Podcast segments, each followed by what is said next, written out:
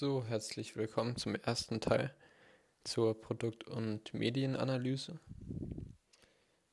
Kurz was zum Kommunikationsmodell, also das Vier-Ohren-Modell, kennen einige auch noch aus dem Deutschunterricht. Da geht es einfach darum, es gibt einen Sender, der wird mit vier Zungen dargestellt und der vermittelt die Äußerung an den Empfänger mit vier Ohren dargestellt. Und die Äußerung kann halt einmal entweder ein Appell, ein Beziehungshinweis, ein Sachinhalt oder eine Selbstkundgabe enthalten. Jetzt eher zum wichtigeren Teil, zu den Zielgruppen. Ähm, Merkmale von Zielgruppen, ähm, biologische Merkmale, also natürliche Umstände. Dann gibt es die geografischen Merkmale, Wohnort, Land, Klimazone, politische Merkmale, Richtung, also wäre Partei man angehört oder konservativ, progressiv, soziologische Merkmale, Zusammenlegen, Zusammenleben und Umgang mit anderen Menschen, finanzielle Merkmale, finanzielle Situation der Gruppe und die kulturellen Merkmale, also das, außerberufliche geistige Beanspruchung, also ob man eher kulturschaffend oder eher kulturfeindlich ist. Dann gibt es auch bei den Zielgruppen ähm, verschiedene Modelle, zum Beispiel des Sinus-Milieus. Ähm, das heißt halt einfach, sind Gruppen Gleichgesinnter werden da sozusagen beschrieben, ähm, beschreibt alltagsnah die Werte, Ziele, Lebensstile sowie ihren sozialen Hintergrund. Und in Deutschland gibt es momentan zehn Milieus.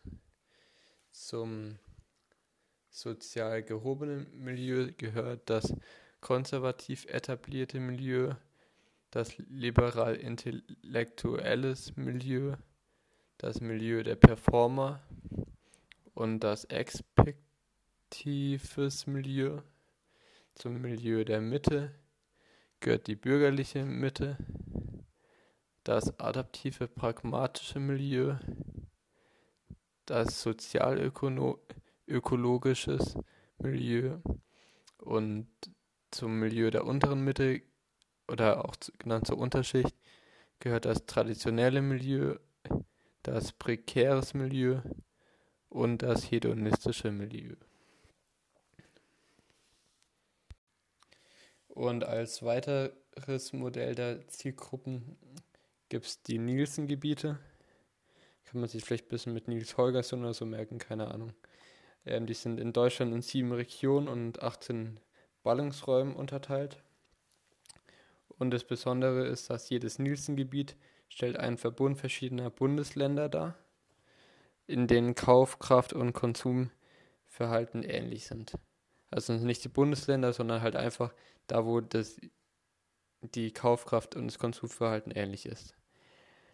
Und besonders relevant ist es für den Handel und den regionalen Marktanbietern.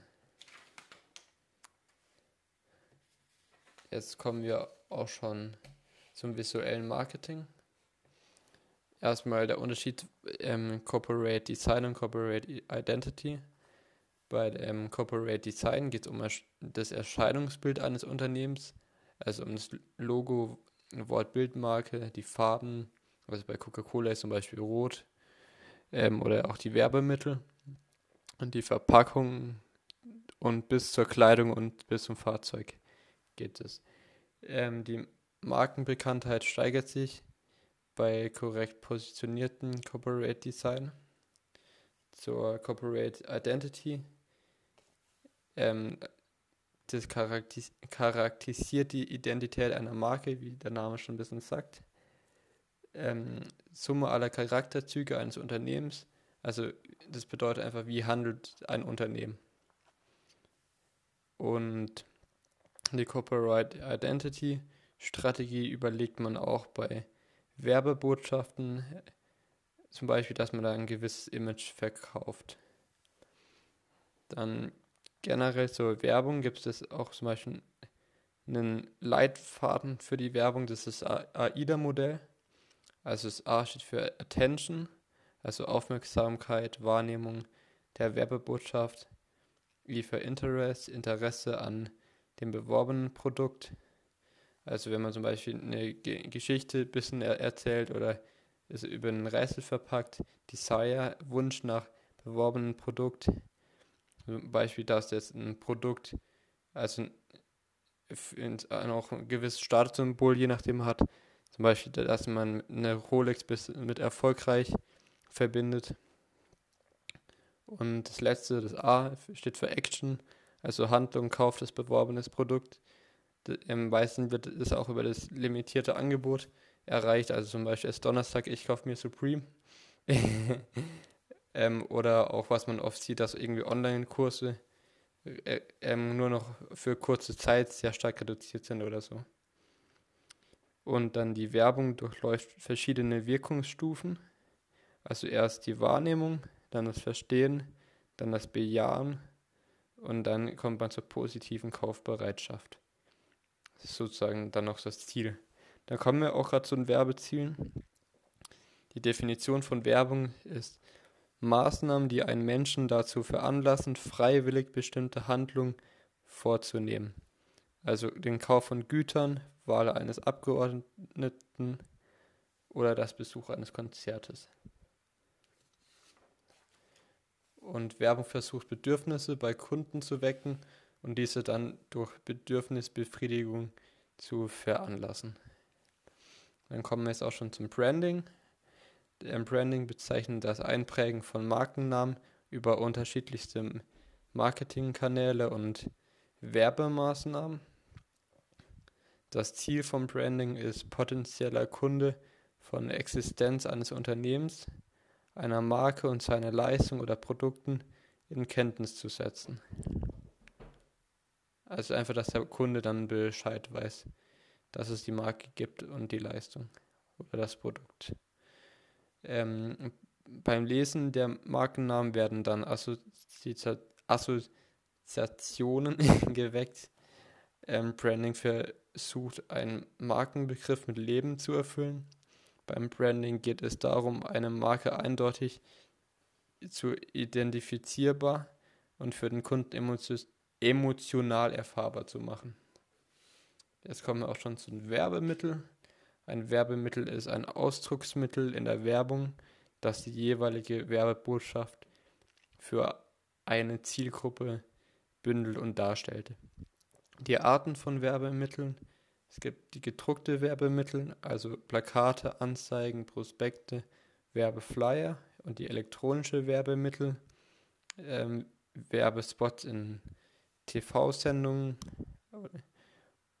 und im Radio zum Beispiel, in Mails, in, bei, und bei Produktplacements.